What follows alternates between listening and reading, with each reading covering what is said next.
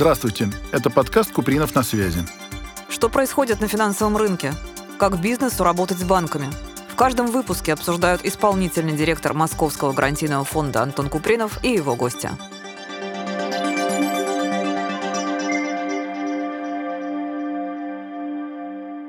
Добрый день, дорогие друзья. С вами Антон Купринов, исполнительный директор Московского гарантийного фонда и мой гость, признанный эксперт в сфере интернет-маркетинга Екатерина Шукалова. Здравствуйте, Екатерина. Да, здравствуйте, Антон. Здравствуйте, слушатели. Спасибо огромное, что приняли наше приглашение пришли к нам в гости. Будем говорить по теме, без которой сейчас ничего не обходится. Это интернет-маркетинг. Скажите, что там, в принципе, сейчас происходит, поскольку было два года пандемии, потом вот этот год. Это как-то на вот эту всю историю с интернет-маркетингом повлияло или там своя жизнь идет своим чередом, и вот эти турбулентности не, не затронули, или, может, наоборот, какие-то интересные появились вещи? Ну, я буду, наверное, в оппозиции ко всем тем специалистам, которые говорят и утверждают то, что за последние кризисные годы нашей жизни что-то принципиально изменилось в интернет-маркетинге, да и вообще в маркетинге. Я в теме с 2003 года, я такой мамонт интернет-маркетинга, и уже достаточно давно занимаемся мы разработкой, продвижением. Так вот, я считаю, что вот как в 16 веке были глашатые, которые кричали на базарной площади люди налетай подешевело, так и сейчас происходит все то же самое. Просто технически, технологически э, мы немножко выросли от той базарной площади. А так все то же самое. Первый вопрос, который всегда должен задавать интернет-маркетолог, ну, например, вам а, с вашими продуктами, для кого вы все это делаете? Ну, то есть вот тот самый глашатый, он же не каждому человеку приставал на базарной площади, правильно? Он выбирал, у кого шапочка получше, у кого ботиночки, наверное, понадежней. Так и у нас. То есть первый вопрос, который должен задать себе человек, это для кого он делает то, что он делает, для кого он продает, для кого он предлагает эти услуги, эти товары. Дальше, исходя из ответа на этот вопрос, мы уже будем подбирать тот самый набор инструментов. Это, знаете, как швейцарский ножик. То ли отверточку, то ли ножичек, то ли э, крестовую отвертку, то ли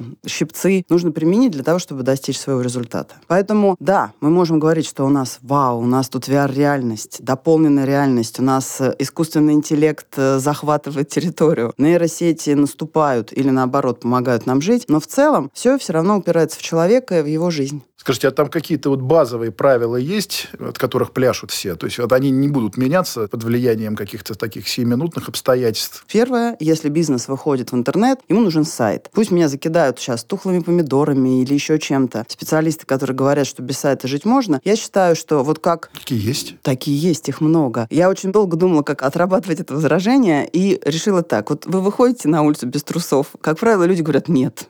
Ну, в большинстве случаев, да. Вот так же и бизнес. Он не может выйти в маркетинговое пространство или в бизнес-пространство, если у него нет сайта. То есть это первый момент. Он может быть маленький, он может быть большой, он может быть сложный с технической точки зрения, но он должен быть. Второй момент – это, опять же, я не перестану повторять, найти то место, где присутствует та самая целевая аудитория. Если мы говорим про поддержку малого и среднего бизнеса, да, вопрос, вот все программы поддержки, вот где этот малый бизнес присутствует? Где вот этот вот тот человек, который производит диваны где-нибудь на окраине города Москвы, и как его найти? Что он читает в интернете? Вот как только мы поймем, где он есть, то ли в телеграм-каналах, то ли во ВКонтакте, то ли во всех этих запрещенных соцсетях, которые у нас есть на данный момент, то ли он читает информационные порталы, то ли он вообще слушает маяк. То есть вот это главный самый вопрос, на который нужно ответить. И после того, как мы поняли, где этот Василий Петрович, производящий диваны на окраине Москвы, тусуется, вот тогда мы к нему идем и говорим, у нас тут есть прекрасное предложение о поддержке. У меня школьный приятель, он уволился из армии в конце 90-х, офицер, и искал чем себе занять. Много мотался еще в советские времена во Вьетнам и поехал туда как-то придумывать бизнес. И они очень заинтересовались, поскольку они помнили «Жигули», очень заинтересовались автовазовскими решениями. И он приехал, рассказал, что да, да, буду искать варианты, как экспортировать во Вьетнам автовазовскую продукцию. Они сказали, да, вот мы сейчас, ты назови, какой у них сайт, мы посмотрим, потом вернемся к разговору. И я понимаю, что у них тогда у автоваза не было сайта. Ничего себе, да. были такие времена. Они тогда они так посмотрели, сказали, как у такого завода нет сайта. Да, да, да. Были, были такие времена, да. Это как раз, когда вы начинали заниматься этой темой, вот еще тогда у АвтоВАЗа не было сайта. Супер, да. Ну вот сейчас э, как бы все новое, это хорошо забытое старое. Сейчас следующая такая волна, что давайте забьем на все сайты, не будем тратить деньги на разработку, потому что зачем есть э, паблик в ВК или есть телеграм-канал? Да, это верно, они должны быть и сайт, и паблик ВК, и телеграм-канал, и рекламные мы используем инструменты для продвижения. То есть, опять же, ассоциация с швейцарским ножичком. Да? То есть, если мы идем в поход, если мы идем куда-то, а, где нас ждут непредсказуемые испытания, нам нужен инструментарий. Поэтому сайт — это первый шаг. А дальше выбираем, что нам делать. Ну, например, сейчас очень популярный Telegram. То есть Telegram — это та площадка, которая приняла на себя всех тех, как бы их сказать-то так, ушедших из запрещенных соцсетей. То есть ВК, на мой взгляд, не стала тем плацдармом, который принял на себя ту аудиторию, которая присутствовала в Фейсбуке, в Инстаграм, да. Весь удар принял на себя Телеграм. Это очень интересный момент, а, связанный с тем, что люди, которые работали, допустим, с Инстой и с Фейсбуком, они переносят те же самые стратегии на Телеграм, а там все иначе. То есть там другая площадка, немножко все по-другому, и поэтому все такие, о, а что же делать? Мы вот так классно росли в Инсте, у нас так было все зашибись там в Фейсбуке, а теперь делать-то что? ВК не может справиться с нашими задачами, а в Телеграме какая-то другая история. Поэтому сейчас вот из изменений, о которых вы говорили, это, наверное, то, что у нас еще недостаточное количество специалистов и опыта по работе с Телеграм. Если смотреть на статистику социальных сетей, допустим, которая была до всем известных событий, то на самом деле э, Facebook это была московская сеть, и аудитория Фейсбука по сравнению с ВК это были капля в море. То есть 2 миллиона примерно составляла аудитория Фейсбука, причем это только вот реально Москва, Московская область. Некоторые другие города-миллионники, типа Нижнего Новгорода, Екатеринбурга. То есть там была такая активная деловая аудитория, которая решала все свои задачи, связанные с бизнесом. Поэтому вот бизнес, основанный на личном бренде, бизнес, основанный на коммуникациях, он себя очень хорошо чувствовал в Фейсбуке, потому что, ну, самая такая тусовка активная, горячая, она была в Москве. ВК как был, так и остался. Там порядка 26-30 миллионов активных пользователей. Одноклассники — это 40 миллионов пользователей. Да, вот так все так делают такие глаза, когда об этом слышат, потому что, ну, у нас страна такая, которая на самом деле не концентрируется только на Москве или только на городах-миллионников, а Одноклассники, как самая старая сеть, все же к ней попривыкли. ВК — это сеть, которая изначально давала, допустим, скачивать музыку, скачивать э, фильмы. И ВКшечка такая была уютненькая для того, чтобы пойти посмотреть, как какую-нибудь киношечку, там с девушкой, допустим, вечером. То есть никак не про дело. И теперь получается, что все вот эти люди, которые были в Фейсбуке, они ломанулись в ВК, где они такие все повыпучивали глаза, ты вообще кто же за бешеные вообще, которые хотят работать, которые хотят делать какое-то дело. Мы тут вот сидим, смотрим, общаемся на разные темы, связанные там с жизнью, с депрессией, со всякими там, с любовными романами и все такое. И поэтому вот э, есть такой сейчас интересный очень момент, э, ну, с точки зрения таких глобальных историй, сможет ли ВК стать той площадкой, которая действительно будет деловой. На самом деле есть еще Тенчат. То есть, если говорить про тему соцсетей, то Тенчат такой очень активный влетел на этот рынок, несмотря на то, что он существовал и до этого, и пытается, собственно, забрать эту активную именно деловую аудиторию на себя. Ну, сейчас поживем, увидим, они быстро растут, у них прикольные алгоритмы. Как время-то идет, когда появились эти все ресурсы, это уже действительно начало, ну, уже начало десятилетия, да, да, уже, десятилетия, мы с ними да, живем да, уже столько да, лет, да. да, и они уже как-то вошли в нашу жизнь, и мы без них не очень представляем, как элементарные вещи решать. Ну, да. на самом деле, Мгм. это тоже такой интересный вопрос, да, то есть э, я знаю примерно половину моих знакомых, которые прекрасно себя чувствуют в бизнесе или являются высокопоставленными менеджерами в корпорациях, у них вообще нету соцсетей. То есть прекрасно живут люди, они не заморачиваются о том, какое у меня количество лайков сегодня было, что же мне такое сделать в сторис и так далее. Вот. Поэтому это такая интересная. В общем, есть куда расти, на самом деле, всем соцсетям. И если вдруг появится или каким-то образом существующие соцсети смогут завлечь к себе в сети вот этих э, неприкаянных, м, будет интересно. Если говорить, допустим, для наших слушателей, что такого вот классного случилось в последнее время, это маркетплейсы. Потому что мы наблюдаем вот глобально историю, когда рынок принципиально меняется не то чтобы новыми, а вот такими глобальными витринами, и которые реально меняют розницу и меняют вообще, в принципе, интернет-ландшафт. А вот сейчас мы наблюдаем как раз ту самую историю, когда гипермаркеты типа Wildberries, Озона, Яндекс.Маркета, они реально стали угрозой интернет-торговли, которая происходит без них. И, наверное, вот э, из последних полутора лет истории, это я наблюдаю, как в том числе и у наших клиентов, которые занимаются интернет-торговлей, происходит принципиальное изменение вектора использования интернет-пространства. То есть интернет-магазины, а, которые у них были, перестают приносить ту самую прибыль, которая была до этого, если нету представительства на маркетплейсах. То есть это вот, наверное, одна из таких очень интересных моментов. У нас на конференциях очень много людей, занимающихся Якомом, говорят о том, что, ну, наверное, в ближайшие 2-3 года розница, наверное, наполовину станет будет обеспечиваться через маркетплейс. И это вот такой момент, он прикольный, потому что, с одной стороны, смотрите, что получается. Если я тот самый, я забыл, как его зовут, Василий Петрович,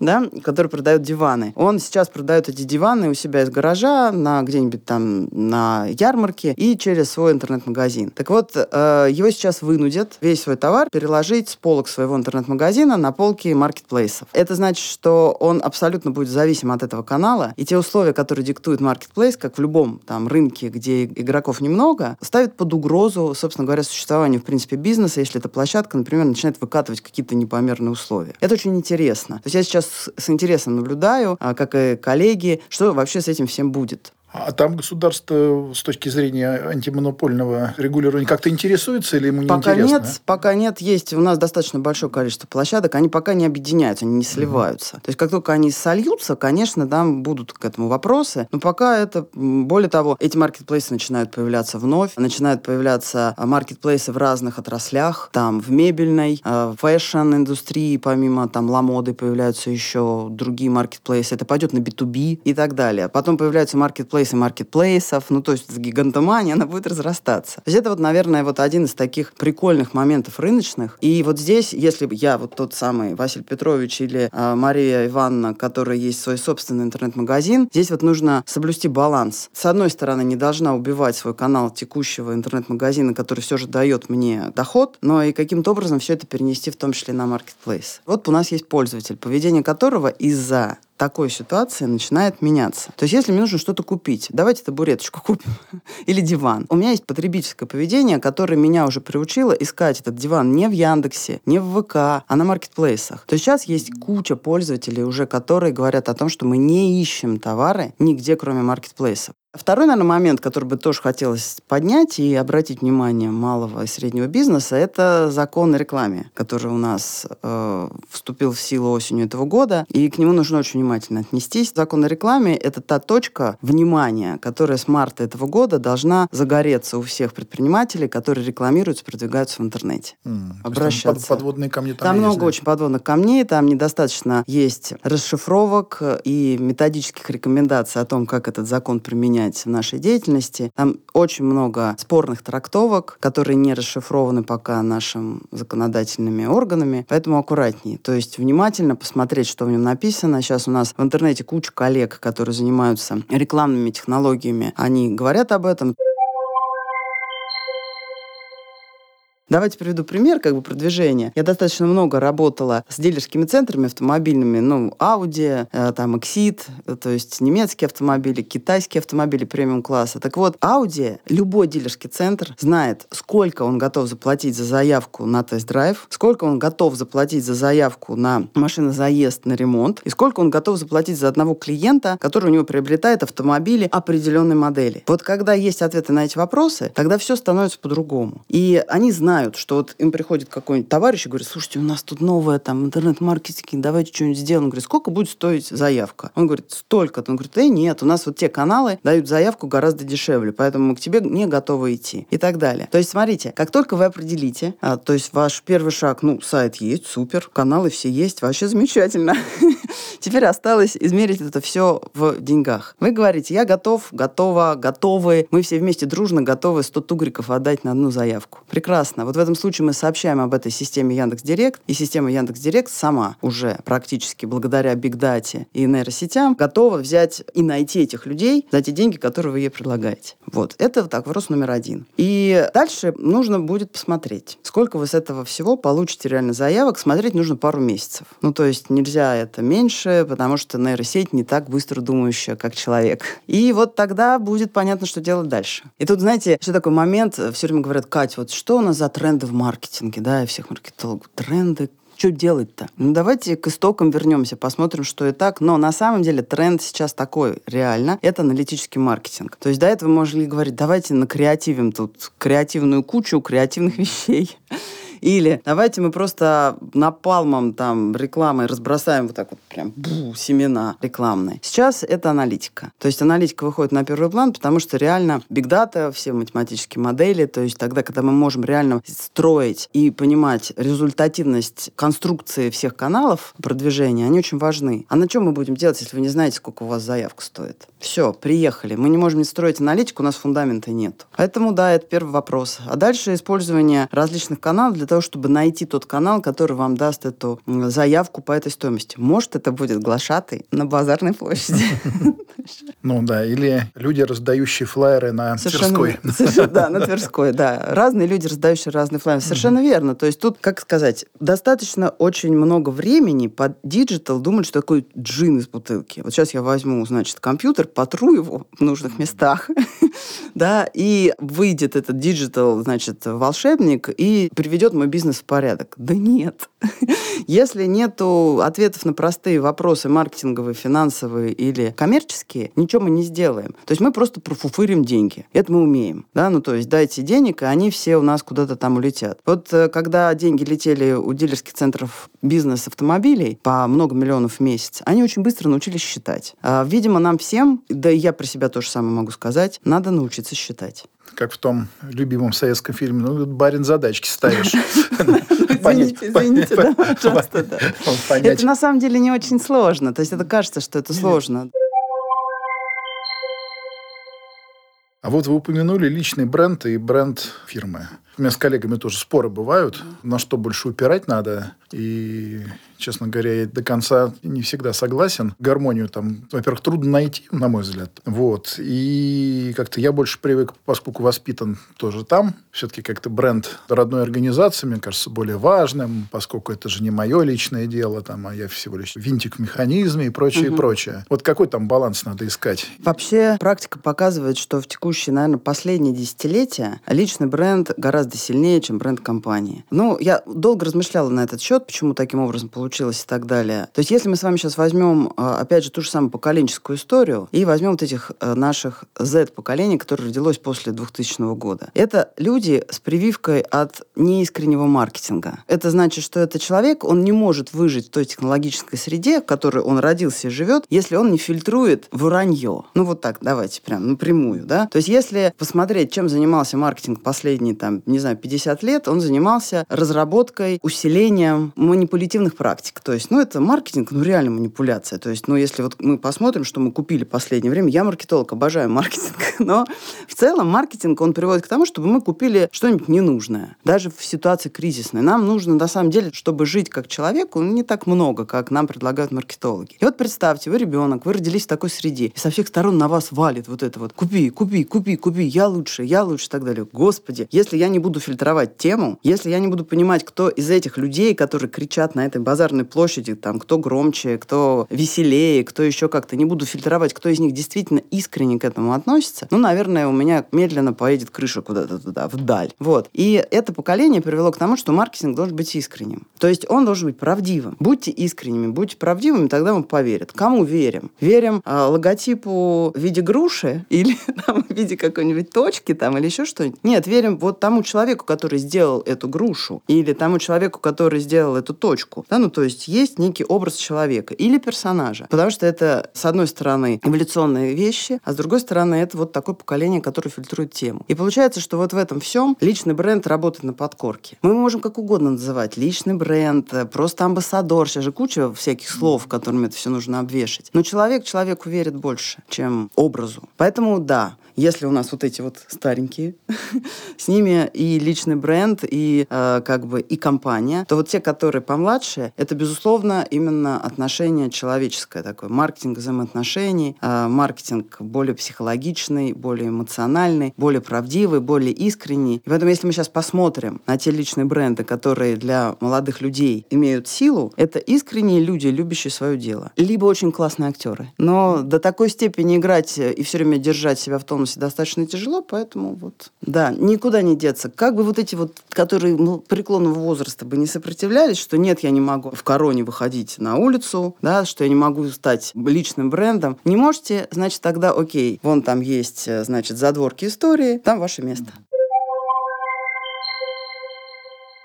Может быть, у вас какой-то совет есть для молодых и немолодых предпринимателей, которые пытаются свое дело э, двигать в наше непростое время? В обязательном порядке обратить внимание и изучить весь вопрос, связанных с маркетплейсами, потому что как бы не получилось так, что придется запрыгивать в последний вагон. Для тех людей, которые оказывают услуги, тоже с точки зрения маркетплейсов держать руку на пульсе, потому что эти акулы, они начинают развивать маркетплейсы услугового характера. И так как это большая сила и много денег, и в том числе крутые диджитал-отделы разработчиков, вполне мы можем иметь э, сейчас результат, что услуги тоже выйдут на маркетплейсы. Это первый момент. Второй момент — работа с таким каналом, как Telegram. И здесь лайфхак такой. Не надо воспринимать Telegram как социальную сеть. Это не ВК, это не Одноклассники, это не Инстаграм и не Фейсбук. Это принципиально иной инструмент. Даже про себя могу сказать, что я, как специалист в этой области, пока еще не понимаю до конца, как работает Telegram. Поэтому обратите, пожалуйста, внимание на ролики, на YouTube, на образовательные мероприятия, на все, что касается именно Телеграма. И обязательно попробуйте сделать своего чат-бота. Это достаточно просто. Для бизнеса или лично для себя. Сделать канал. У вас сначала точно ничего не получится. Но будет э, вот тот самый навык, та самая нейросеть, нейронная связь в голове, которая покажет, как работать с этим каналом именно с телегой. И, наверное, третий, последний заключительный момент. Не кладите яйца в одну корзину. Не надо концентрироваться только на маркетплейсах или только на Телеграме. Не-не-не. Мы работаем с сайтами, мы работаем с рекламой стандартной, мы работаем с социальными сетями. Вот, то есть маркетплейсы, Телеграм и системный подход. Спасибо.